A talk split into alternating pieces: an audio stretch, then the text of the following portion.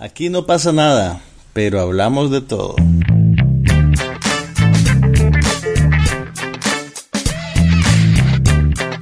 Un podcast sobre cine, TV, tecnología y todo lo demás.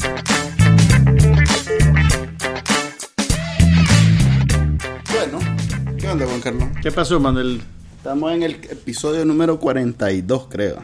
En el 42, y hay algo de lo que no nos habíamos dado cuenta, pero que vale la pena mencionar. Y es que ya tenemos más de un año grabando este podcast. Yo estaba esperándome al episodio 52, pero realmente como hay vacaciones y semanas que nos lenteamos y Sí. eso, se nos pasó la fecha. Cumplimos un año el 22 de julio.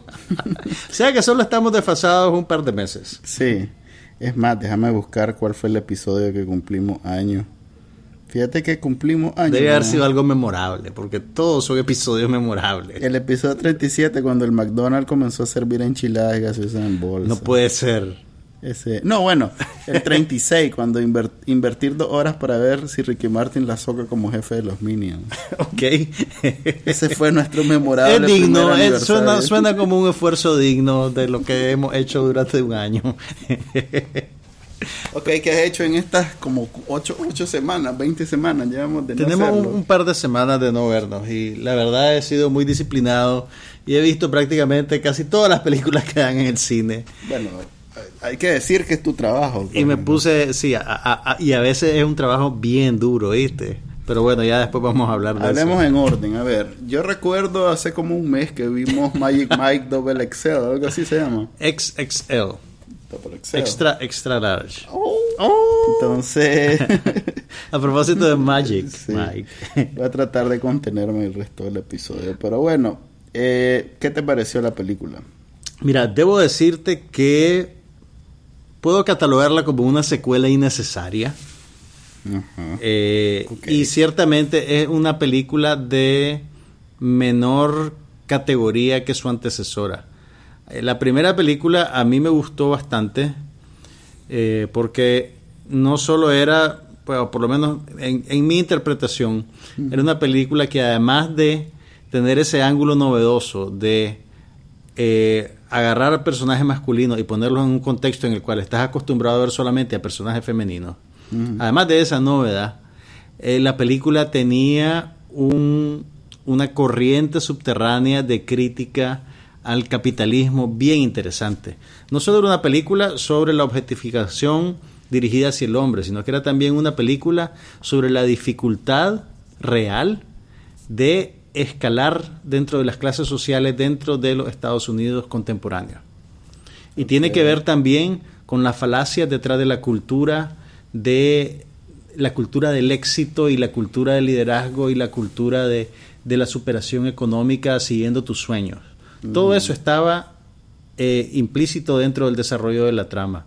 Y a mí me pareció que era bien interesante cómo Steven Soderbergh, el director, utilizaba una película que, pretend- que parecía ser eminentemente una pieza de entretenimiento desechable para comentar sobre esos temas. Incluso yo en alguna ocasión te mencioné que me parecía como una buen- un buen acompañante de otra película que hizo él, que era estilísticamente más rebuscada y demandante, que se llamaba The Girlfriend Experience que fue una película que hizo con una actriz porno que se llama Sasha Grey. Con Sasha Pero la película no era una película porno, era una película sobre una actriz porno que de alguna manera Sasha Grey se estaba interpretando a sí misma, que está queriendo diversificar sus actividades económicas para poder escalar en la sociedad.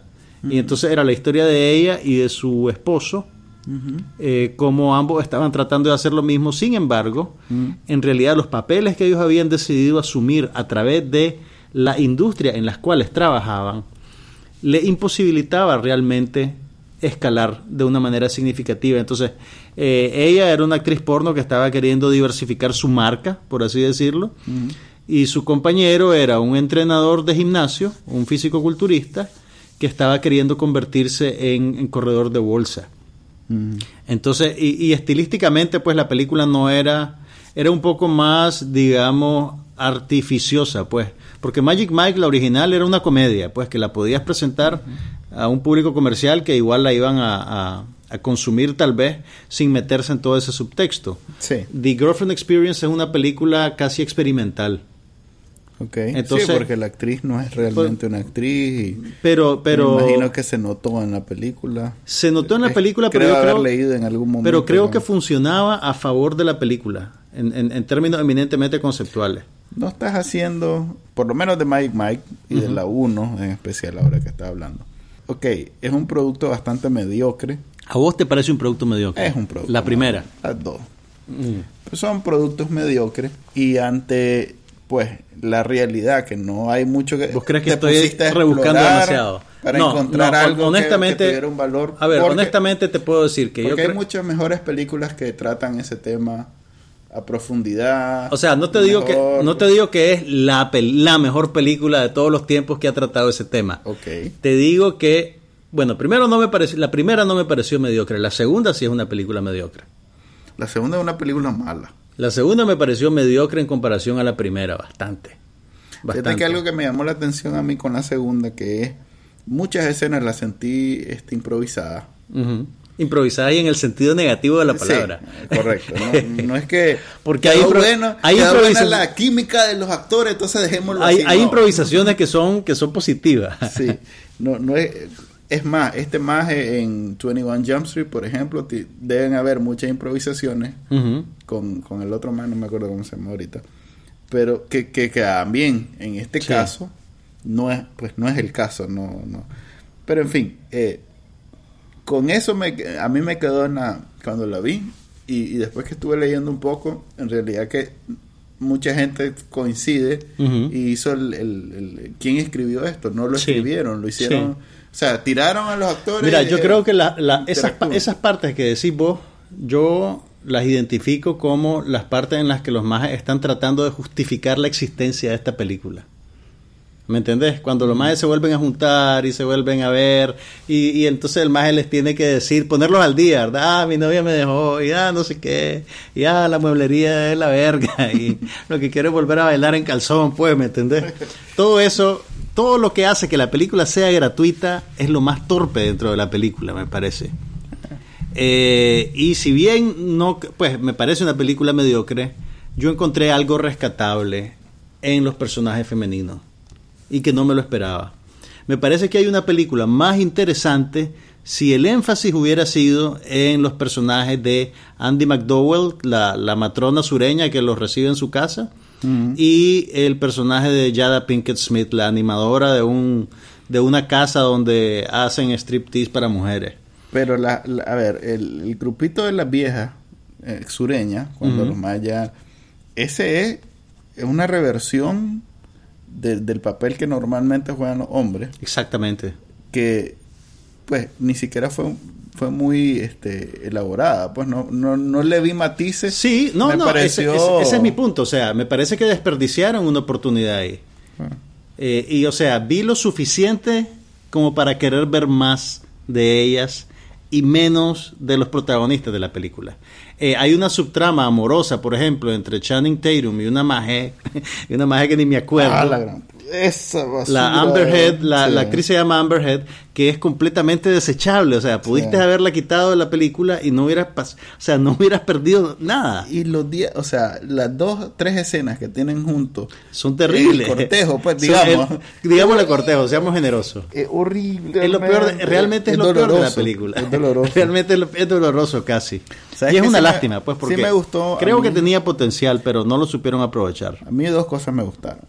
El soundtrack que fue bastante eh, mutilado por, por el mundo de los negocios. O sea, la película es de una disquera, entonces no puede ocupar las canciones que le den la gana. Entonces, Ok. Pero- o sea, entonces no fue mutilado, fue condicionado. sí, digamos que no, no fue mutilado porque en, ¿Pero por en qué algunas canciones, mutilado? En algunas canciones donde habían más artistas que en la canción del Ah, final, ok, ok, la quitaron- cortan y le hacen y ah, ok, esto. ok, ok. Eso lo O sea, podés identificar vos que las conocés de previo, pues. Ok, por un lado. Eso pues, no me gustó, pero sí me gustó que podés oír esas canciones en los parlantes del cine, que es quizá... Es un equipo de sonido salvaje el que tiene. El mejor setup de sonido, de sonido en Nicaragua es el cine. Eh, no, fíjate que, fíjate que en realidad nunca, nunca nos hemos detenido a hablar de eso y yo creo que la gente no lo aprecia. Pero realmente el sonido, y, lo notas más cuando estás escuchando canciones que conoces. Pues sí, porque vos decís, jamás había oído de eso. No, las canciones, el, a ver, yo perfectamente podría ver toda la película de nuevo solo, por oír la música. la música. Mira, a nunca he sentido en ningún lugar ese nivel de, sonido de vida. Mira, esto, va a sonar súper pretencioso, pero, pero bueno, ya estoy curado con eso. ¿Sabes cuándo me pasó exactamente lo mismo a mí? Hace como tres años, en un festival de cine francés, pusieron esta película de la Marion Cotillard que se llama Rust and Bone. Eh, eh, hueso y hierro, le pusieron en español. Y entonces al final de la película, la canción que ponen ya de salida es una canción de un, de un músico independiente gringo que se llama Bonnie Bear. Mi vida. Oí, bueno, yo ya conocía al maje y me gustaban sus discos y los tenía todos y los oía en el carro y toda esa verga. Pero oír la canción de ese maje en los parlantes del cine con esa película. En realidad que debería haber más. Te quedas. ¿Qué? Iván, si estás escuchando, hacerte ahí. De, Traer más películas conciertos. Sí. Hay, por ejemplo, hay un montón de películas conciertos en 3D que no han venido a Nicaragua. La de YouTube, por ejemplo. Anunciaron una de Katy Perry y nunca la trajeron. Ah, ya me dieron ganas de, de ver. De nuevo, otra razón para ah. ver Compton. Straight, Outta Compton. ¿Ya la viste? No, pues, pero otra razón ah, para, verla. Para esperarla es escuchar las canciones. Pero hay, está claro que no, te van a poner las canciones de principio a fin. No, pero con solo escuchar un momentito un de esas canciones que ahí voy a feliz. un millón de veces en esos parlantes. Bueno, espera sentado, pues, porque no sé si, si, si la van a traer. ¿Has tenido alguna noticia? No he sabido nada. pues ahí el de los conectes supo. Bueno, vamos, vamos, vamos a explorar la posibilidad. Averiguate, porque ahí fue taquillera taquillera en Estados Unidos y, y es rap, vos sabes que es parecido no sé, loco. Es lo que ven los muchachos ahora. los, chavos de hoy. los chavalos de hoy. Eso era un grupo de los 90, más los chavalos de hoy no oyen eso. Por eso, cuando estás desconectado y no sabes, dicen ah, es, parte de la broma. Entonces, eso fue lo que nos pasó con Magic Mike XXL. Ok, también vimos hace como un mes. Dos semanas, no Mass de, de Acto Criminal, que es la nueva película protagonizada por Johnny, Depp. Es una historia de la vida real. Él interpreta a James Whitey Bulger, un mafioso del sur de Boston que se hizo famoso porque durante casi una década operó como informante del FBI. Y esa relación no sirvió para absolutamente nada más que permitirle al maje escalar en el mundo criminal hasta convertirse el mafioso de Boston. Bueno, no, no, no se supone que eh, golpearon a la mafia con... Ah, bueno, claro, a, los enemigos de... A los, no enemigos, a, la competencia. Mm. El maje manipuló su conexión con el FBI para exterminar a la mafia italiana que estaba en el barrio norte y que era su principal competencia por controlar todos los negocios sucios de, la ciudad de Boston. Sí. Ok, ¿qué te pareció la película? Fíjate que me pareció una oportunidad desperdiciada. Sí, eh, creo que, mira, me gustó, o sea, no te, no te voy a decir que no la disfruté. Okay pero creo que se diluyó mucho la atención de la película entre todos los personajes, de tal manera que el personaje de Whitey Bulger se volvió secundario dentro de su propia historia. Lo que, lo que en realidad no es, no es necesariamente malo, porque vos podés tener la agenda de pintar el retrato de un personaje de este tipo mm. como que si fuera una historia coral, ¿me entendés? Y de alguna manera, si, si haces esta estrategia, es como que decís, es imposible conocer a esta persona más que a través de los testimonios de los que lo rodeaban, porque es tan, tan extraordinaria y absurda su historia que si te la contamos directamente no la creerías. Pero yo creo que se diluyó mucho la película en eso, creo, y que, pero creo que a mí me gustó un poco más que a vos, ¿no? Sí, no, a mí no me gustó. Este, creo que no es que no me gustó, sí, es una película que pues, no me arrepiento de haber ido a ver, pero me decepcionó la actuación de Johnny Depp. Este, yo iba con muchas expectativas. Nunca realmente lo he visto actuar eh, así, como un malo intenso, malo malo de los de verdad, pues. No viste la película esta de Robert Rodríguez, pero esa era un poquito caricaturesca realmente. Robert Rodríguez. Once Upon a Time in the West, eras una vez en el oeste, que interpreta a un pistolero a sueldo, ciego, si no me equivoco. Ah, no fregué. Sí, es el tercer mariachi. Sí, exactamente. Eso no, eh, no era malo ahí. Claro que sí. No, no era malo. No era malo. No, no era malo. Ah, bueno. Es más, la única que ha hecho malo es de la de Dillinger. Mm, que fue- Ah, sí, que no te gustó. No me gustó. A mí me gustó mucho. Eh, pero bueno. Pero eso, pues, Mira, no, me sentí intimidado. O sea, no es lo mismo. Es más, Yo sí, fíjate. toda eh, por o ejemplo. sea, no, no me ese- sentí intimidado, pero sí me sentí. O, o sea, cuando hay repuntes de violencia en la película, Mm. sí me, me parecieron horrorizantes. Apropiadamente horrorizantes. Tal vez te envolvió desde el comienzo. La verdad es que, como desde el comienzo no sentí. O sea, sentí que le quedaba grande el papel. Ok. No, Mira, no- yo creo que yo creo que tal vez es un problema de tiempo. O sea, el simple hecho de que la película no le dedica mucho tiempo a él como personaje te le quita un poquito oportunidades, creo yo. Si tenés escenas dedicadas a su vida familiar con el asunto del hijo Sí, pero. y Dakota Johnson, eso. Dakota Johnson es muy buena en la película, Sí, me pareció. Es más, el elenco secundario. Es muy- es un eh, buen reparto. Realmente es un buen reparto. Es más, por eso digo que la, no me arrepiento de haberla visto. Lo que menos te gustó fue él. Eso fue lo que menos, lo que no me gustó, pues lo, de- Ok, lo demás sí ok. me gustó. Vaya. Pero, o sea, no, por ejemplo, eh, ¿cómo es que se llama? Tarantino siempre tiene sus películas un malo, que a ver, que la mayoría de las veces no es el protagonista. Ujú. Y recuerdo sus, me quedan marcadas sus escenas. Pues, por ejemplo, Sí. Marcelo Wallace, me acuerdo de la escena donde no se le ve la cara en el. Que solo le ves la, la, la, la curita, en, la curita nuca. en la nuca. O sea, o el alemán en, en, en la, en la No, ah, fíjate que, fíjate que ahí, fíjate que ahí voy a diferir con vos. Ah, el alemán, de- eh, con el Chuchito alemán en, DiCaprio, en Bastardo sin. Gloria, el alemán en Bastardo sin Gloria escena- es más, es más cómico que aterrador. No joder. La escena, la, la primera escena cuando está. Cuando está eh, con la familia de la Shoshana familia y francesa que está en sí, sí. en No fregues, me hizo sudar a mí. Y eso. Ajá. Y, y Leonardo Sí, DiCaprio. pero sudás por la manera en que la escena está No, construida. No, sudo por él. No por la interpretación No, del maje. Sudo por él. Es un maje O sea, de entrada te presenta un maje sociópata capaz de hacer. Mira, ok, ok, yo sí creí que este más era un sociópata en Black Mass. Es más, parecía, Sí, pero. parecía como un demonio salido del Averno. No, fregue. Y la, la escena en la que el maje acosa a la mujer del, del agente del FBI. No te, no, te- no, te, no, no te friqueó esa escena. No, Bueno, a mí sí. no. Todavía la están dando en el cine, así que si quieren ir a ver Pacto Criminal, ahí está. Es un- una, una, una lamentable este resultado de esa película es el- la actuación de Cumberbatch. La actuación, sí, Cumberbatch Sí, está llevaba- desperdiciado. Sí, que llevaba una, una racha. Está desperdi- pero es que está desperdiciado, está desperdiciado por el personaje, realmente.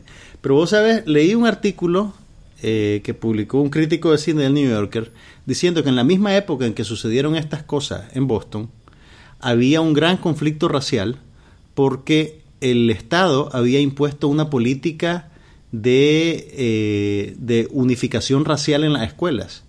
Entonces, en las escuelas de niños blancos llevaban niños negros en bus Mm. y a las escuelas donde habían puros niños negros traían niños blancos en bus. Y obviamente todos los blancos de los barrios del sur de Boston, que eran tremendamente racistas, se resistían con violencia a esa política. Y este, y este senador, es que el, el hermano del mafioso era un senador en esa Sí. época también, entonces también tenía conectes políticos. El sena, este senador eh, decía una barbaridad después de que el que no estuviera con un garrote esperando a los estudiantes negros estaba en el lado equivocado de la historia y cuestiones así. Entonces, este crítico lo que hace es quejarse de que la película, al obviar el elemento racial, le quita una carga de realidad a la película, de alguna manera, pues. Pero, pero bueno, pues estamos, estamos yéndonos por la tangente. Ahí, ahí está la película, si quieren darle un chance, no, no creo que le vayan a dar ninguna nominación al Oscar a Johnny Depp por ella, pero sí pueden disfrutar mucho las es que- actuaciones de los otros actores. La verdad es que ya Johnny Depp este, lleva demasiadas en línea que, que no representan nada. ¿Te acordás de la última película buena de Johnny Depp? La última película buena de Johnny Depp. Hmm, espérame. Sí, a eso me refiero, o sea, no sé. De, es guapo y me imagino que las mujeres lo van ¿Sabes a qué? A mí me gustó El Llanero Solitario. Creo que fui de los mí pocos críticos de cine que le gustó El Llanero A mí Solitario. me divirtió. Todo el mundo la pero detestó. Nada que ver con Johnny Depp, pues. No, pues él actuaba en ella. Sí, pero no es, no sé. ok, eso fue eso. Y esta semana... Además, un detalle más. A ver, a ver. Eh, sufre mucho por la, esta nueva ola de series este, bien hechas que hay en HBO, en Netflix y en estos lugares, donde este, ese drama así, adulto, que le gusta la violencia como parte del drama, ya, ya tenés un, un nivel un poco más alto y esperas un poquito más de las películas. po. Sí. O sea, por ejemplo, ¿qué te digo? Después de ver Boardwalk Empire, que es así de mafioso, esto no le llega a un capítulo de Boardwalk Empire. Por ejemplo, y Nucky, por ejemplo, este maje de Buscemi, es genial como malo. Y, y hay una ristra ahí de malos en esa serie. ¿Qué es lo que vos extrañás? ¿Extrañás la teatralidad del malo, malo, malo? No, o extraño otra la cosa? riqueza de un personaje que no está... eh, o sea, cuando vos haces un personaje que no es malo, lo puedes llenar de... Es más, tenés, tenés la Es más, di- delicadeza... es más difícil hacer un personaje que no es un psicópata asesino y que es una persona normal que hacer un, un personaje tan vistoso, digamos, como un villano teatral, porque el villano teatral tiene más, digamos, Correcto, pero desde- combustible que ver. hacer. Si estás haciendo una persona normal, Pero desde es más no- difícil hacerla interesante. Sí, pero desde que ya no tenemos eh, las limitaciones de tener que hacer historias donde el, el malo es malo, el bueno es bueno y, la, y, no hay matices, desde que ya, desde Los Sopranos y The Wire, que ya eso ya no, ya no necesita ser así, Ujú. puedes disfrutar de, de protagonistas antagónicos Sí. que tienen todas las eh, Quiere decir que vos, extrañas al malo malo, al malo perverso sin redención. No, pero digamos en, en, en Breaking Bad, o sea, eh, parte de la gracia es cuando el Mae se convierte en Heisenberg. O sea, la gracia es la conversión de un maje decente y pusilánime A Heisenberg. que se convierte al, Al- final en, un, al- en un Correcto, en un pero maje- eso. o sea, pero te intimida. Llega un momento donde ese profesor de química te intimida. te intimida. Ok. ¿Ya? Ok, ok. Y esa y el mérito de este Mae Carnston es que logró el- el- su- cumplir el rango. pues. el arco, el arco Sí. na- narrativo. No, ok, eh, pero lo logró pero- a lo largo de ¿cuántas fueron? Ese es mi punto. Cinco temporadas. Ese es mi punto. De 10 capítulos cada una, o no, 12 capítulos cada una, como 60 horas. Ese es mi punto. Sí. Estas series Es difícil hacer- arruinaron estas películas. Es difícil hacer algo no- parecido en dos horas. Por eso, pero ya, Claro. ya- no es culpa, no es culpa de la serie, No. pero Mira, yo creo ya no, que ya no va, o sea, yo ya no voy a ir a una película. Tiene que ser un actor así como Daniel Daniel Day Lewis en Gangs of New York, que que, que realidad Ok, eh, eh, te transmite la energía maligna de, de sus ojos. La energía para- maligna. Sí, no, eh, eh, él, eh, es para mí uno de los Ah. papeles más. Es más, me gustaría ver a este más en una película de Tarantino de esas malditas sin ninguna concesión donde a Tarantino no le importa que, que, que- que lo, que lo critiquen de de, De- de- de- de si- psicópata de todo y que ese más sea el pero bueno No da. pero ok eh, esas películas así lige- como esta pues Ok, vos, querías que te chocara más. Vos querías que fuera más chocante.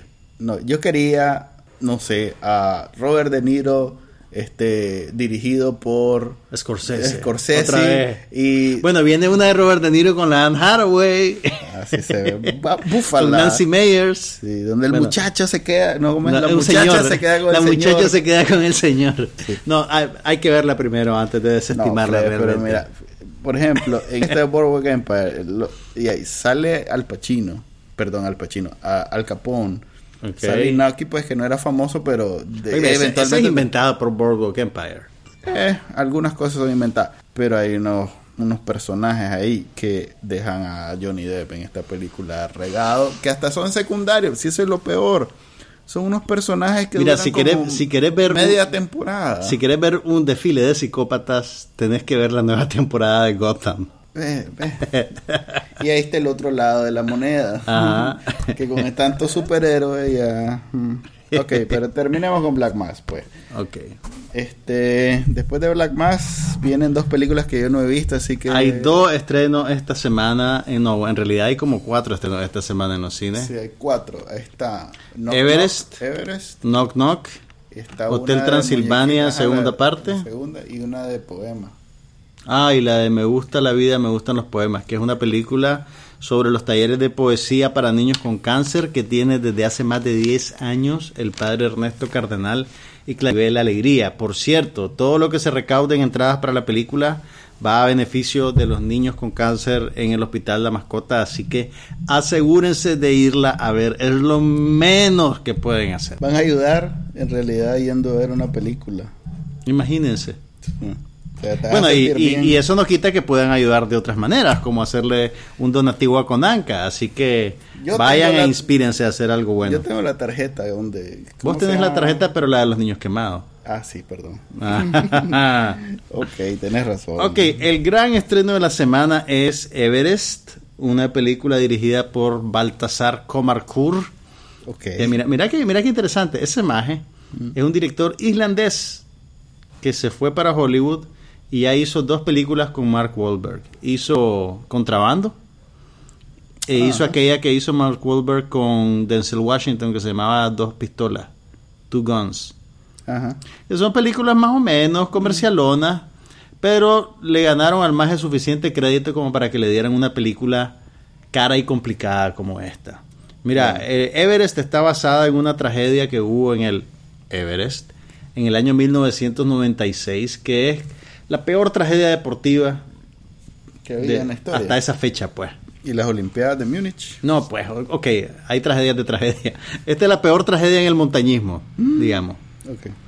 Eh, lo que pasó fue que una tormenta eh, apareció como de la nada en la cima del Everest y le complicó el descenso a varios grupos de turistas que estaban a- o en la cima o en proceso de llegar a ella. Casualmente, por, puri- por purita casualidad, yo conozco la historia porque leí un libro. Eh, hay un escritor, un reportero eh, que se llama John Krakauer, que estaba en una de esas expediciones y escribió un libro que fue un bestseller a mediados de los 90, se llama- a finales de los 90. Se llamaba Into Thin Air, en, en- con el aire ralo, pues algo así sería en español. Y era, un- era como un relato, pues el maje andaba comisionado por una revista que se llama Outside para hacer un reportaje sobre el, el pionero en estas empresitas turísticas que llevaban gente a la cima. Y entonces el maje se sacó, se sacó la terminación, pues le tocó estar en el peor desastre de esa industria y, y escribió un libro al respecto. Pero esta película no está basada en ese libro, está basada en los testimonios de otros sobrevivientes. Pues, aunque Krakauer es un personaje dentro de la película, lo interpreta Michael Kelly, el, el que hace el papel de la mano derecha de, Ah, de, del en presidente en House of Cards. Mira, la. Buen película... actor, fíjate, no, no. Qué lástima que no le gustan más cosas. Mira, es una película... eh, a ver, ¿qué te digo? Es un producto taquillero. Está bien, pero es mejor que las películas anteriores de este director. Ah. Me parece que, en- a ver, en simples términos de economía narrativa, es una película difícil de armar. Porque tenés demasiados personajes, Tenés un montón de personajes, Así veo y caso. tenés además la logística de... Y la filmaron en el Everest, de verdad. Filmaron algunas escenas en el Everest, otras las filmaron en, en diferentes locaciones, ¿verdad? Pero No hay pantalla verde. debe haber pantalla verde, pero, pero es bien convincente, o sea, el acabado de la película es muy bueno porque es bien convincente. Eh, pero bueno, en términos narrativos, imagínate que tenés un pequeño ejército de personajes. Además, tenés que ubicar al espectador en la geografía del Everest, entre los diferentes campamentos que hay a diferentes altitudes, y que la gente esté siempre ubicada a medida que la acción se desarrolla y a medida que las condiciones cambian. Entonces, en, términos de simple narrativa, es un desafío interesante. Eh, y yo creo que la película funciona, aunque no sé decirte si el hecho de que yo ya conociera algunos elementos de la historia hizo que fuera más fácil para mí procesarla, pues, o entender qué pasaba en dónde. Normalmente esta- eh, estas películas este, se basan, la historia se basa en, en escenas así donde se cae alguien. Sí, no, no, O sea, sí. Y escenas en las son cuales simplemente el hilo que une y la hay gran escenas escena y hay escenas obviamente en las que alguien te dice el lenguaje expositivo, pues, Ajá. este es el campamento Vamos base. subiendo y Vamos a subir vamos a- tanto. Pero con todo y todo yo creo que la película logra cumplir esa tarea de una manera bastante eficiente. Eh, y hay secuencias que funcionan como película de suspenso y como película de horror. Ajá. Eh, me pareció que está, o sea, Pero no hay, no hay desconocido. Normalmente en el horror lo que hay es que no sabes lo que va a pasar. O sea, es horror por, por, por, lo, miedo, por lo horrible de la situación, ¿me entiendes? Eh, no, no, son dos cosas distintas. Seamos puristas en A ver, son, a ver, son dos cosas distintas. El suspenso es la anticipación de que algo va a pasar. Sí. El no horror sabes lo que va a pasar. es confrontar algo horrible que está pasando o que pasó. Por ejemplo, sin, sin identificarte personaje. A Mae le da hipotermia, se le congelan las manos, se le congelan la mitad de la cara. Eso es horrible de verse. Entonces, a eso me refiero. Pues, suspenso. Eh, hay una avalancha cuando un maje está cruzando en una escalerita eh, encima de un abismo que no tiene fondo. Y entonces vos ves que el maje se agarra de una orillita de la escalera y está a punto de caerse. Se cae, no se cae, se cae, no se cae. Eso es suspenso. Ya. Entonces, la película tiene esos dos elementos. Los actores son buenos, son actores reconocibles eh, y son actores buenos. Sí, ahí vi un par. Eh, sin embargo, yo, yo- yo- o sea, a la película, a ver, es una película eficiente, pero no es una película trascendental. Tiene demasiadas pelotas en el aire, ¿me entendés? Ya. Eh, como para poder aspirar a hacer otras cosas. Eh, y por, por cuestiones de, de- de- realmente circunstancias de la historia, se termina convirtiendo en una película de hombres blancos en peligro. Eh, hay personajes femeninos, pero las mujeres pues están al lado del teléfono del radio preocupadas por el hombre. Ya. Eh, Eran hay un- otros tiempos, era el 96 todavía. Sí, pero no, no, sí, no, porque en, en- en una de las expediciones había una mujer japonesa que se quería convertir en la primera mujer que escalara las siete cimas más altas del mundo.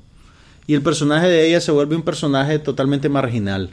Ella podría, o sea, si hubieras tenido algún alguna intención de balancear un poquito la política de género en la película, podrías haber aprovechado más Pero ese personaje. sido y no hubiera sido una gra- agenda política. No, pero no hubiera sido gratuito, la mujer estaba ahí. Ah, era de los que se quedó. Sí, la Ah, mujer iba en una de las expediciones que se quedaron afuera. Ya, ya, ya. Eh, no te voy a decir qué pasó con ella, pues, pero Ok, tengo entendido, aparte del, del drama, pues, que debe ser bien, bien, bien ejecutado, este, que técnicamente hablando la filmaron con eh, lo más moderno, lo más... está, Eh, está concebida para verse en IMAX. Sí, en IMAX 3D es súper... Pero aquí no tenemos IMAX. Así Claro, que pero- la pueden, lo más que pueden hacer es verla en 3D. yo la vi normal, yo la vi en 2D. Ok, pero lo que quiero decir es que este debe ser sumersiva, sumergiente. Mira, sí, o sea, inmersiva es la palabra. mira, sí tenés, ok, sí aprovechan el paisaje. Ok. pero yo no sentí que la historia me arrastrara. No, no, no es trascendental, ¿me entendés? Ya. Eh, funciona como un thriller, pues, y está bien hecha, está bien manufacturada, está bien actuada, pero no, no, no, no te arrastra con ella, quiero decir. Ya. Y Bueno, yo creo que ahí, ahí ves pues las limitaciones del director. Probablemente un director como David Fincher Ya. hubiera podido hacer algo mucho más ambicioso en términos expresivos. Eh, pero a como es, eh, es una película eh, eficiente. Y, y si la vas a ver, vale la pena que la veas en el cine. Sí, por, el, esa, eh, por el sonido y por el, y por el tamaño, la pues, y por la y pantalla. y- escenarios. sí, totalmente, Sí, totalmente. debe ser mucho más intrascendente verla en la televisión. Sí, verla en televisión yo creo que, que la verdad todo el encanto se va a perder, pero bueno. Va, aprovechen y vayan a verla al cine. Ok, y rapidito contanos esa knock knock de Keanu Reeves, por knock knock. Mira, todo lo bueno que hizo Keanu Reeves con John Wick lo deshizo con esta película. Mira, en realidad eh, eh, es una historia enredada, pero es interesante por, por todo menos por la película. Mira, es un remake de un thriller amarillista de bajo presupuesto de los años 70. ¿Y por qué alguien se...? porque las actrices que actuaron en la original parece que son dueñas del copyright. Entonces lo quisieron hacer de vuelta. Entonces es la misma trama, o sea, es una, es, es una típica trama de eh, un thriller de invasión casera. Tipo Hard Candy. ¿Te Tenés- acuerdas de Hard Candy? algo así. O sea, tenés a un hombre, ¿verdad? Que el maje tiene su esposa, tiene sus niños y todos son felices. Pero un fin de semana lo dejan solo en la casa y de repente suena el timbre en una noche tormentosa. El maje abre la puerta y hay dos chavalonas con la ropa mojada. Hola, señor. No lo vas a dramatizar, ¿verdad? No, ¿verdad? Las muchachas iban para un bacanal y tienen la, la dirección equivocada y son las 12 de la noche y no tienen taxi y están mojadas.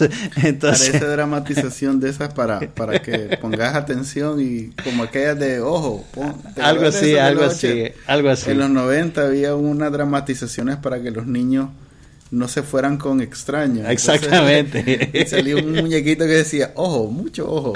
Entonces, por supuesto que el hombre, como es buena gente y las pobres muchachas están mojadas en una noche tormentosa, las deja entrar en su casa, les presta una toalla para que se sequen y las muchachas empiezan a seducirlo y terminan en un trío y al día siguiente cuando se despiertan, las muchachas no se quieren ir de la casa y se convierten en un par de locas psicópatas que van a castigarlo por lo que hizo. Bárbaro. Y eso es todo el tiempo que tenemos para hablar de Knock Knock. no, pero- no, pero espérate, espérate, hay algo interesante. Estoy Es- seguro que no lo es. hay algo interesante. Lo único gringo en la película son Keanu Reeves. Bueno, no, hay varios actores secundarios. Pero el grueso del talento, Es canadiense. el talento técnico de la película son chilenos. La Ah. película la fueron a filmar a Chile. No te creo. Entonces- Pero debe ser por los reales. Eh, obviamente, pues es una cuestión presupuestaria. Pero mira, pero mira qué onda, mira qué, mira qué onda porque esto puede ser una tendencia a futuro. Sí. Producciones de bajísimo presupuesto se van fuera de Estados Unidos. Mm. Sin embargo, los realizadores de esta película quieren simular que todavía estás en Estados Unidos. Ajá. Sí, entonces, la, entonces la acción se desarrolla en Hollywood, pues empezás con una toma aérea al rótulo y los vecindarios alrededor de ellos y después terminás en el vecindario donde supuestamente vive Keanu Reeves. Eh, y, y las, por ejemplo, las dos muchachas son latinas. Mm. La esposa de Keanu Reeves en la película es chilena también. Ah, Y hay varias frases y momentos en la película en que se remarca la cuestión del español y que hablan español y que hablan español. Pero eso no pasa de ser, digamos, algo oportunista, pues, ¿me entendés? No tiene nada que ver con el subtexto de la película ni de la trama, porque yo decía, ok, pues esto va, va en una onda, pues, de etnicidad, de choque cultural, pero no es nada de eso. Es simplemente una cosa morbosa y exhibicionista de que el hombre se acostó con las dos chavalas y porque se las pegó a su esposa y a sus niños lindos, ahora va a ser castigado por un par de zorras del infierno.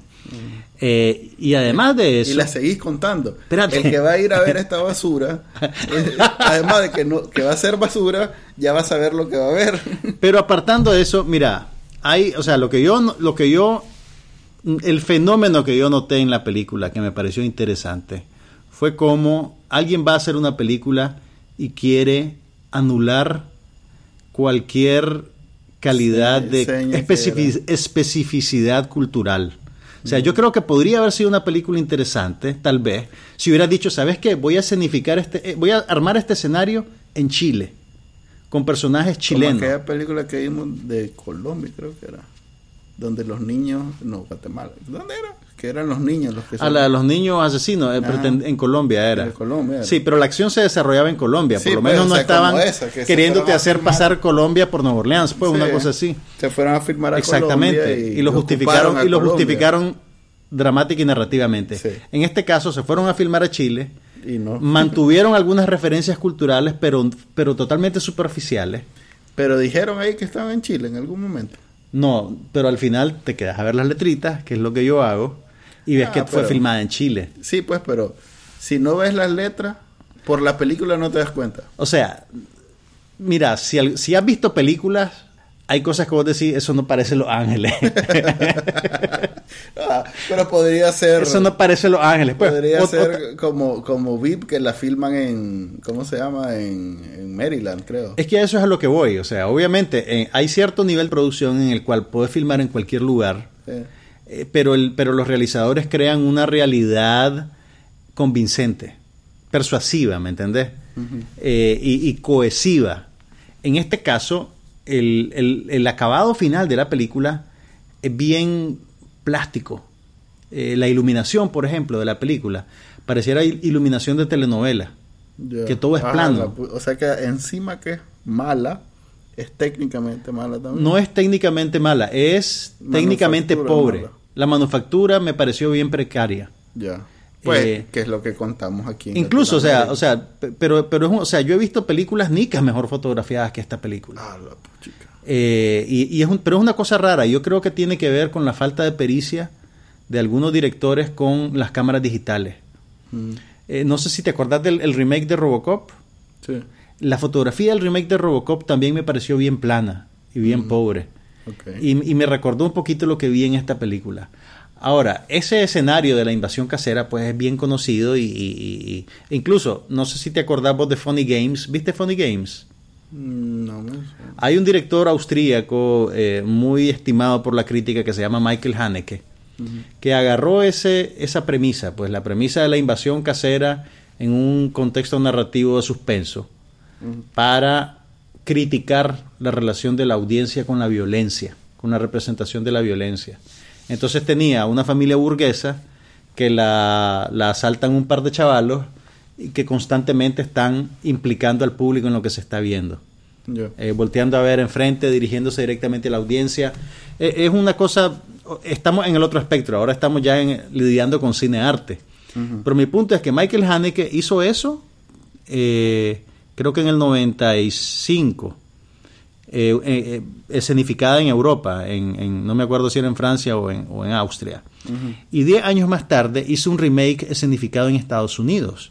La misma historia, la misma premisa, diferentes actores y diferente escenario, pero la misma película casi que cuadro por cuadro. Entonces mi punto es, voy- ese, este escenario que te plantea esta película ya ha sido hasta deconstruido en términos artísticos y, y aún así volvemos a él y volvemos a él en los términos más banales posibles, pues. Yo no te digo que no puedo... haber, deben haber 100 películas de estas al Hay año 100 en- películas de esas al año. en Estados Unidos. Y yo no te digo que no puedas hacer una película interesante así. Pero no es esta película. Es más, las 100 películas que hacen al año de estas, ninguna eh, merece ir al cine. Pero mira, Pero es- debe ser el combo, o sea, seguro te vendieron, eh, ver si dijeron, mira, y tenemos esta aquí. ahí va Y es esta también, Reeves, mira. Reeves, Sale el más el más John Wick. el Sí, más John Wick. hay un Wick ahí. No, pero, pero mira que, pero en, en parte yo entiendo, o sea, mira cómo operan las fuerzas del mercado. Keanu Reeves y Eli Roth es el director, que por cierto es un protegido de Tarantino, el que hizo Hostel, eh, Sí, Hostal sí. 1 y 2. Sí. Eh, los majes pues querían hacer una película de bajo presupuesto, tal vez querían, creo que la esposa de Eli Roth es una de las actrices chilenas que sale en la película. Vaya, Entonces era una casi que una producción casera, pues. ya. ¿Y Pero entonces, ¿te sale barato? un- eh, Keanu Reeves le debía un favor al brother. Puede ser. Es lo único. Puede ser, pero no, míralo de esta manera. Es una producción súper barata. La pueden vender en Estados Unidos y a través de Keanu Reeves también la pueden vender en el mercado extranjero. Decime, ¿cuántas películas chilenas presentan comercialmente en el cine aquí en Nicaragua? Ninguna.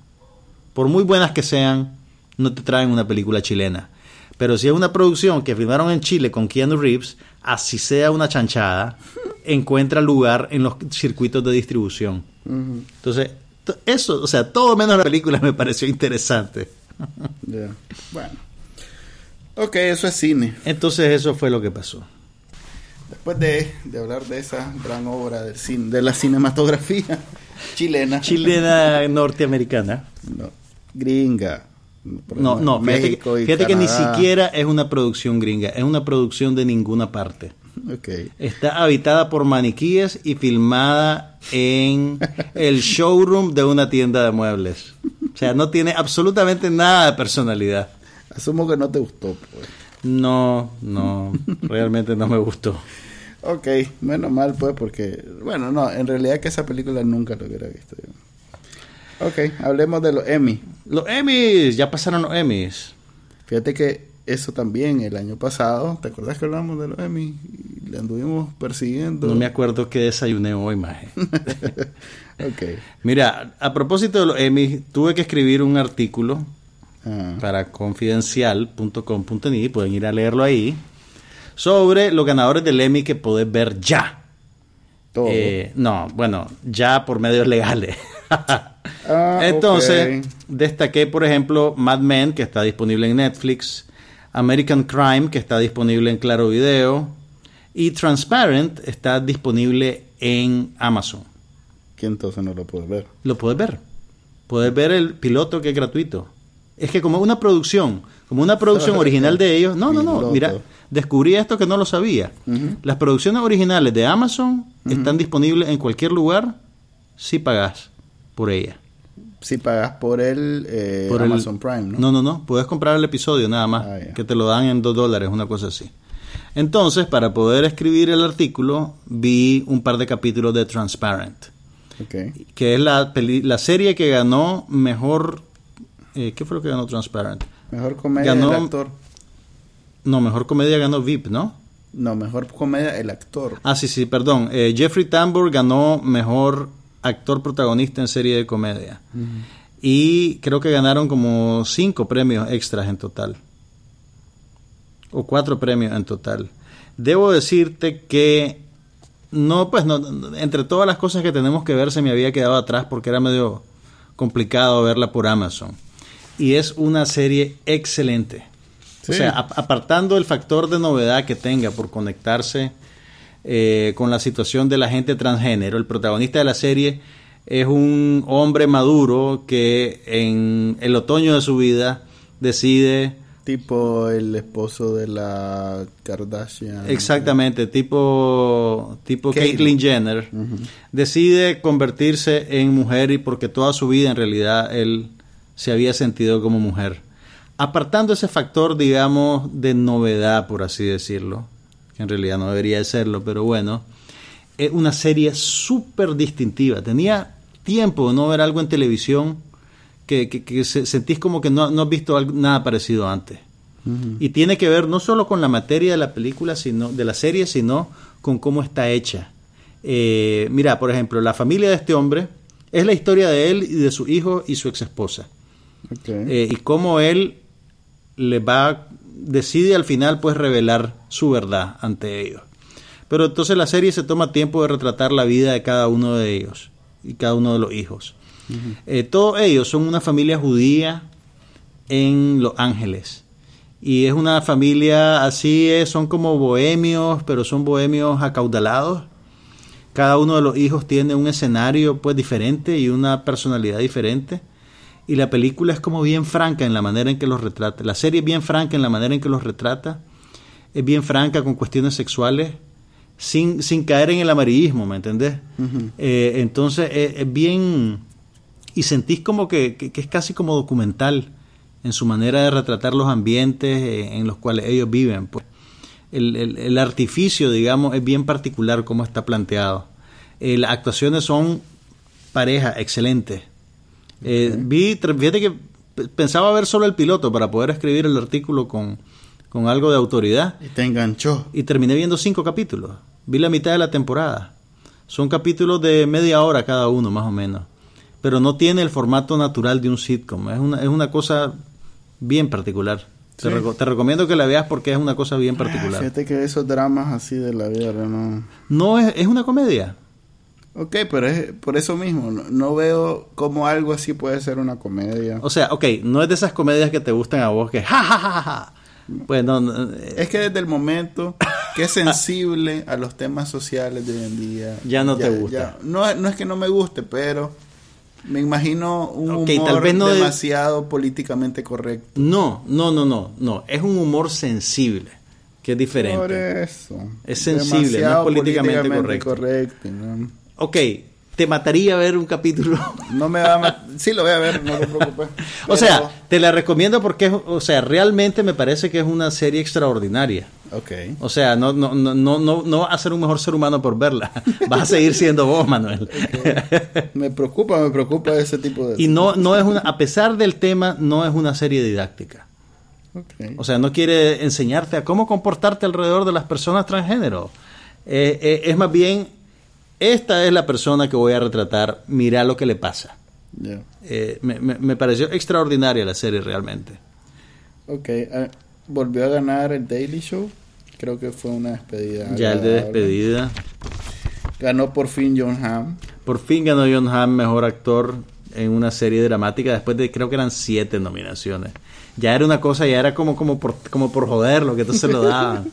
Y, y ese fue el premio de despedida para Mad Men porque perdió Sí, perdió a el premio a mejor serie dramática ante la quinta temporada de Juego de Tronos.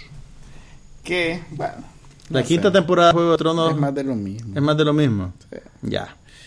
¿Sabes qué pasa? Sí, yo creo que ahí es donde ves cómo estos premios de industria realmente son sobre algo más que la calidad del producto por sí mismo. No digo que el Juego de Tronos sea malo, pero tome en cuenta que Juego de Tronos es el producto más exitoso de la industria televisiva norteamericana ahorita. En Es la términos... más cara. O sea, es la más cara, pero también es la más vista. No, la- no es la más ¿En el vista, cable? HBO. ¿En el cable? Ah, bueno, en el cable. Ok, es la más vista en el cable, es la más pirateada. Entonces, de algo, eh, y es, suponete, la que inserta todavía a la televisión en el discurso, en la cultura popular, a nivel global. Sí. Entonces, la, la gente que pertenece a esta industria agradece que los mantengan, eh, ¿cómo se dice la palabra? Vigente. Vigentes, exactamente. Entonces premian también eso. No solo premian la calidad de la serie, premian también el hecho de que la serie mantenga al medio en el cual ellos trabajan como un medio saludable y viable económicamente. Entonces yo creo que ese es un factor a favor de Juego de Tronos en este, en este escenario. Eh, también Viola Davis, la protagonista de How to Get Away with Murder, se llevó el premio a Mejor Actriz en Serie Dramática. Peter Dinklage, el mejor actor de reparto en serie dramática por Juego de Tronos. Uso Aduba, eh, ¿Otra Crazy vez? Eyes de Orange is the New Black se volvió a llevar el premio en actriz de reparto de serie dramática. Julia Louis Dreyfus de VIP se llevó el premio a mejor actriz de comedia. Y, Y, Tony se Hale. llevó el premio de mejor comedia también. Y también se llevó el premio de mejor comedia. Por encima de Modern Family. por encima de Modern Family después de cuántos años de que Modern Family se lo llevara. No, en realidad no llevo la... Así ya, no llega- somos- ya llegaron a un punto en el que la gente decía Modern Family otra vez. Pero bueno, Pues que en Network sí tiene mucho mérito. HBO se llevó también los premios a mejor miniserie, mejor actor de miniserie y mejor actriz de miniserie por Olive Kittredge. Y Bill Murray también se llevó el premio a mejor actor de reparto por esa misma miniserie. American Crime se llevó mejor actriz de reparto en miniserie para Regina King. Está disponible en Claro Video si la quieren ver y está en la parte gratuita del servicio. Así que agarren el mes de prueba y Sí, ven los 10 sí. capítulos. O, o, como hace Manuel. O, o como hace todo mundo. no todo el mundo. Ven el 8. Ok, eso no es piratería, es televisión abierta. Sí, pero el, el lo 8 bajá. tiene American Crime. No debe tardar. Bueno. El mejor reality show fue The Voice. La mejor serie de sketches fue Inside Amy Schumer. Ahí no estaba muy difícil ganarlo. Y después están los premios. Bueno, mejor dirección de drama, Juego de Tronos. Mejor guion de drama, Juego de Tronos. Mejor dirección de comedia, Transparent. Mejor guion de comedia, VIP. En realidad que veo bien flojo este... este mira, lead actor en, en comedia. Fue eh, Jeffrey Tambor. Sí, y veo puros repetidos. Pues Louis C.K., Matt LeBlanc. Que mientras Matt LeBlanc siga siendo nominado... Ujú. Eh, No buenas noticias porque Episodes va a seguir al aire. Porque Showtime con, con tal de Algún tener día, al- algún día. ay, ay. Algún día. Porque, ¿cómo se llama? Es- Ajá. a Penny Dreadful no, no la veo por ningún lado. A la Penny, a la Penny. ¿Dónde está la Penny? No la veo realmente. Mira, te voy a tirar una predicción. En el 2017, Showtime va a tener Emmys Ah, por- con Twin Peaks. Ya. Ya te lo estoy cantando desde ahorita. Eh, volvieron a nominar a Jeff Daniels por The Newsroom. A ver, ahí, ahí sí ya estás interesado. Ahí ya está. Eh, Taraji P. P. Henson por Cookie. Está nominada. Fíjate que yo... Tatiana Maslany se lo restregaron en la cara nada más. Pero por fin la nominaron, ni Por siquiera eso, la pero Se nominaban. restregaron en la cara nada más. Y se Mira- dieron a la tal Viola Davis por la babosa. Mira, no, he- no, espérate, no hemos visto How to Get Away with Murder, así que no la puedes calificar de babosada Pero todavía. todas las que hace esta individua, ¿cómo es que se llama? Scandal es divertidísima. No.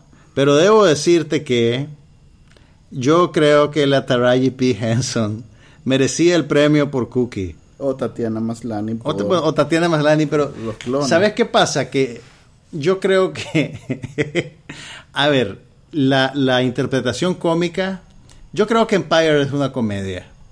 O sea, habla como drama, pero se mueve como comedia. Y lo que esa mujer hace con ese personaje es increíble. Y es súper difícil. Eh, ¿viste? ¿No has visto todavía? Súper difícil. Es difícil, es Mira, difícil. si viera un no hay poquito nada más... más- difícil que la comedia. No, si hubiera un poquito más de este producciones afroamericanas, sabrías que ese es un personaje recurrente como Mm, Sí. el como el pandillero, siempre está la sassy eh, No, yo, creo que le está, que dando, le está dando muy poco crédito. Y no se trata de ver The No. Real Housewives of, of Atlanta o lo que No, sea que está es viendo. real, pero ese personaje es bien común. Sí. Y, y lo he visto bastante. Pero la hecho, interpretación es muy rica, quiero decir. Sí, supongo. ¿No has visto el, el estreno de temporada, de la segunda temporada de Empire? Le di la mitad. No, hombre. Sé serio, Manuel. ¿Qué haces con tu vida? En una hija que me quita el tiempo. No, excusa. Ok. Ponela a ver Empire, va a aprender cosas muy... Desde que la puse a ver esa buena. chanchada que me, que me recomendaste, la de ¿Qué HBO, cosa? la Es- de We Need a. Hero. Nada de chanchada. Show Me a Hero es No. un tronco de serie. No, no, no, no, no. A ver, Y no es una serie para bebés. mal. es una serie para adultos. me imagino que debe tener un valor eh, político y cultural en Estados Unidos, pero No, creo que te hasta yo que equivocas. soy enajenado, Es una tragedia. eh, Humanista. es una película tonta. Es una serie. serie, pero ¿Cuántos capítulos has visto? ya la vi toda. ¿Ya la terminaste? Ese es lo peor. No, pero no puedes decirme de que es una mala medio, serie. Los de en medio son relativamente buenos, pero los primeros y los últimos son basura. No, ¿cómo puedes decir eso? ¿Cómo ver, puedes mira. andar caminando por el mundo diciendo esas A ver, cosas? mira, el pleito es pues, bien propio de los tiempos. Eso pasó de verdad. Ok, Todo lo que ese viste es- ahí. ese es quizás todo el lo que viste el ahí principal pasó de problema. verdad. Escúchame, ese es quizás el principal problema. Porque en una en, en ficción eh, los personajes son un poquito más ricos, pero en este caso No. la drogadicta era drogadicta. La panzona salía panzona una, dos, tres y salía panzona del novio delincuente que el novio delincuente le decía no amor, si ya no voy a volver a ser delincuente, Pero a eso volver a ser pasa. deli-". Por eso. O sea, solo necesito encender las noticias. vos solo querés escapismo. No, so- quiero, a ver, si voy a ver una historia, si voy a dedicar mi tiempo a ver una historia, quiero que sea una historia un poquito más rica que lo que puedo ver No. en la televisión, en las noticias. Es una serie rica. Cómo la mamá defiende al chavalo porque dice que en realidad él tiene un trabajo que lo agarraron de puro aire. Es un, un- episodio de noticias del canal 8 y 10. Ok, si tienen chance, vean la serie de HBO Show Me a Hero No la vea. y decidan en qué bando se ubican, si en el de Manuel o el mío.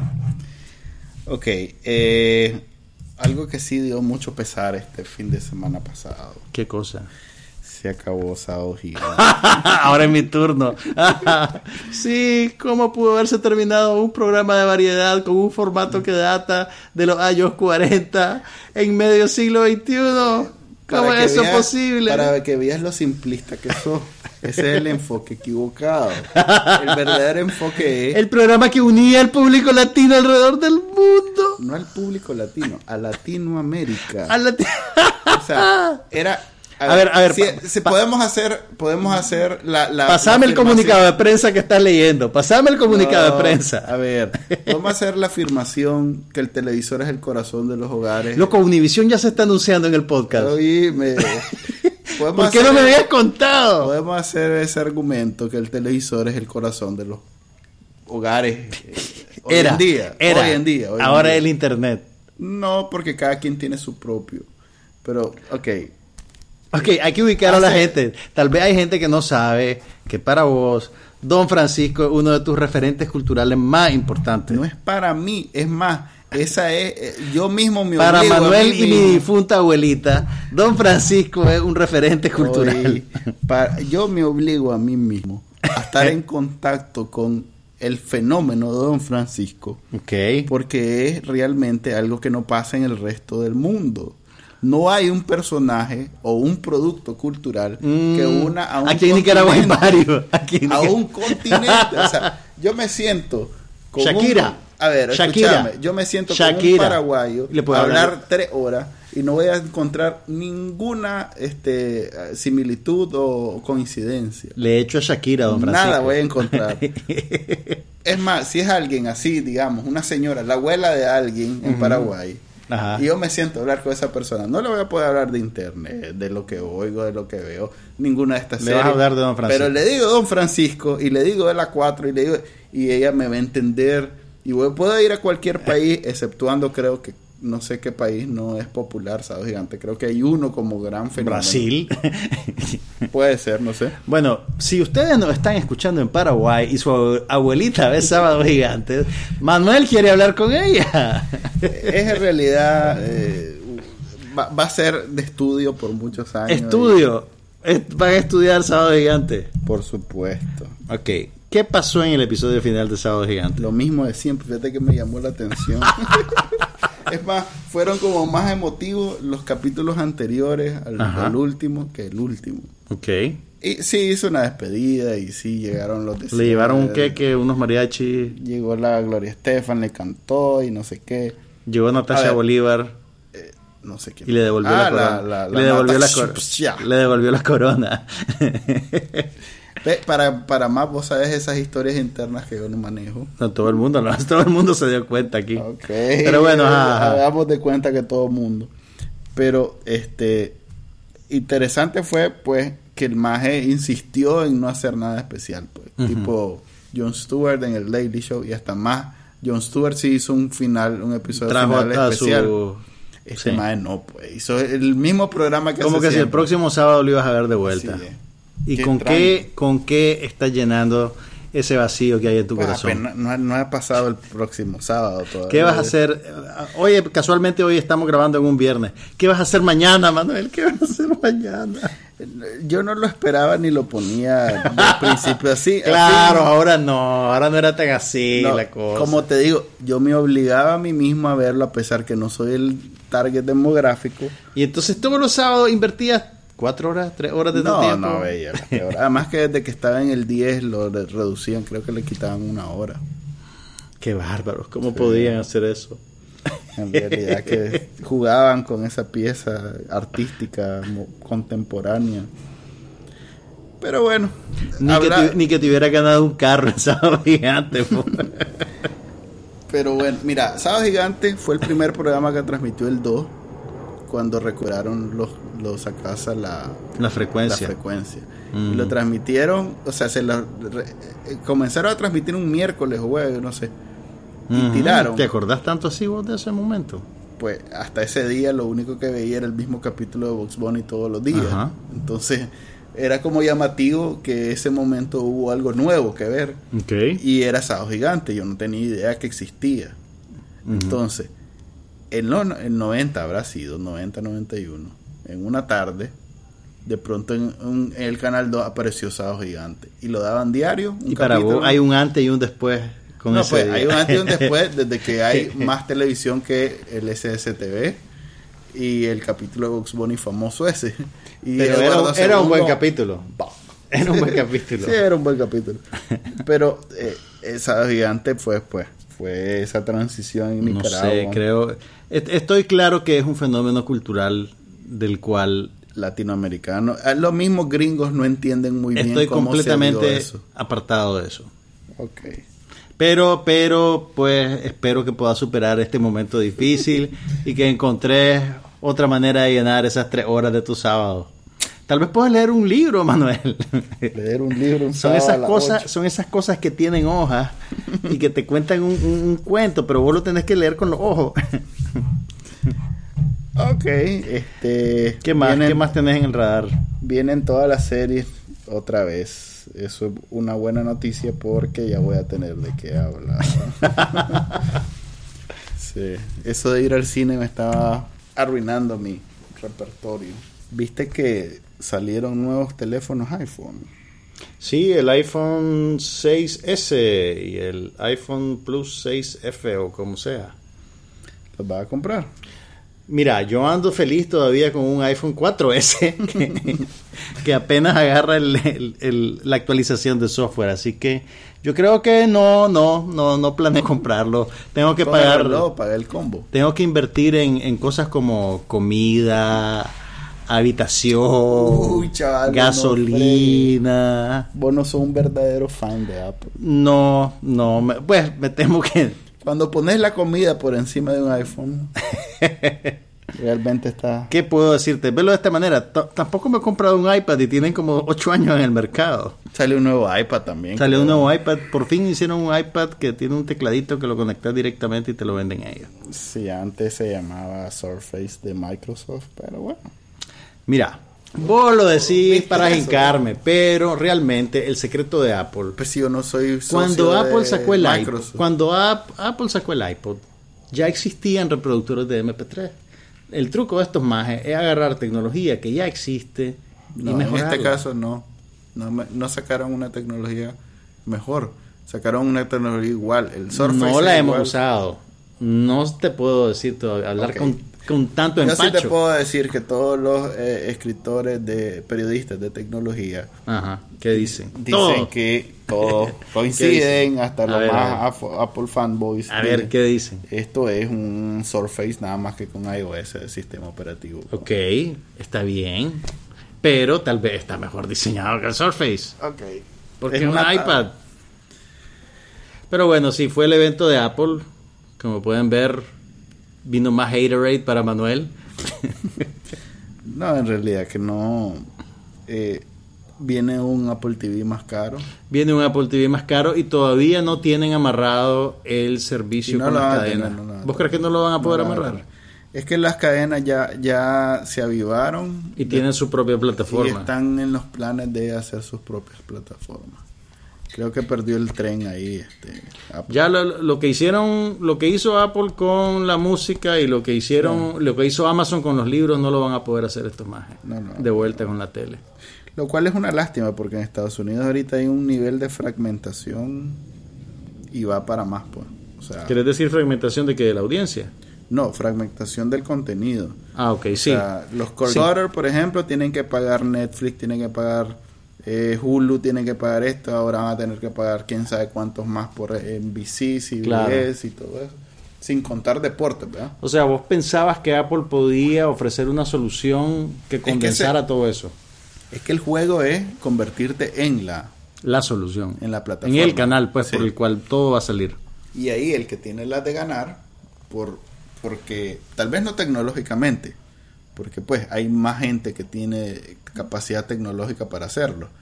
Pero como tiene una relación especial por el, el haber sido el creador de la iTunes Store y sí, todavía sí, pues tiene, una- tener una- tiene conocimiento y experiencia que es bien valioso, pues, para y manejar ser eso. la marca de dispositivo en Estados Unidos Claro. más popular y más caro y esto. Está en una Tenía posición una posición para convencer y no lo logró.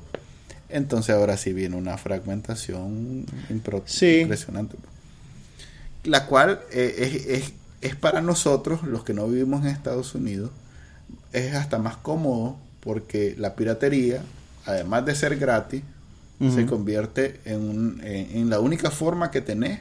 De agarrar, de, de tener, tener acceso todo, a todo. sí. Sí. O sea, por Sí, ejemplo, yo con decís. de, de Cody y eso, y que en BMC, no me estoy preocupando que si esto es Amazon, si esto es Claro, Netflix. tenés todo ahí. Ahí está todo. Ok, estos más aspiraban a hacer eso, pero legal. Sí. Sí. Y, Sí. un- y, y ese es no, es, no es el dinero el problema Sí. en Estados Unidos. El problema es eh, la fragmentación. O sea, la Mira. gente tal vez no ve mal pagar un dólar, cinco dólares, esto mensuales, Claro. como está ahorita. Pero el ya cuando sumas todo, Pero el problema es que no nunca vas a pagarlos todos. nunca vas a pagarlos todos. Entonces ahí te fregaste porque va a haber algo siempre que no vas a poder ver. Pero hay tanta cosa que ver, realmente. Sí, pero de- ya ves, salta del lugar menos esperado. Mr. Robot, que fue la mejor serie del año. Salió en, Salió en USA. Pues, ¿dónde ves eso? Mira, a mí lo que a mí lo que me da lástima es que estos majes en lo que tienen una gran experiencia, siento yo, y su mejor y su mayor acierto es en la facilidad de la experiencia del usuario a la hora de interactuar con el software. Uh, pero dicen que el, el- el sistema de, el, el de streaming, dicen que fue un desastre. ¿Cuál? El Apple Music. Ajá. Mira, yo como nunca me monté en el tren de Spotify, no lo siento malo. Y te vas a quedar pagando. No sé, puede ser que sí. Uy. No sé.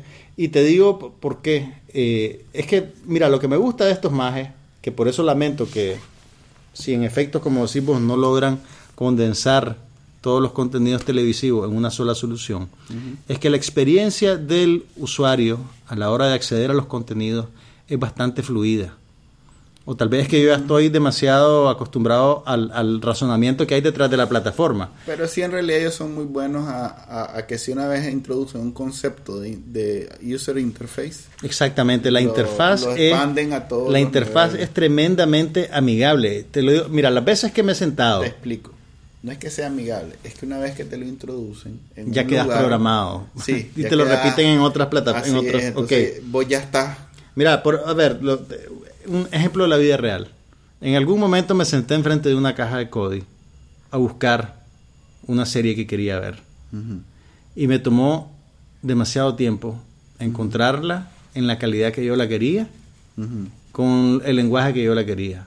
Tal vez es un asunto de que no estaba optimizada, digamos, con mis menús y mis cosas, pero el solo hecho de tener yo que preocuparme por que eso suceda y por programarla y acondicionarla y no sé qué, ya como usuario lo resentía. ¿Me entendés? Sí. Entonces, Es que- eso, eso yo es que no hay detrás. no era un sistema amigable. No, porque no hay detrás una estructura, no una estructura. Alguien, no hay un ente pues detrás. Claro.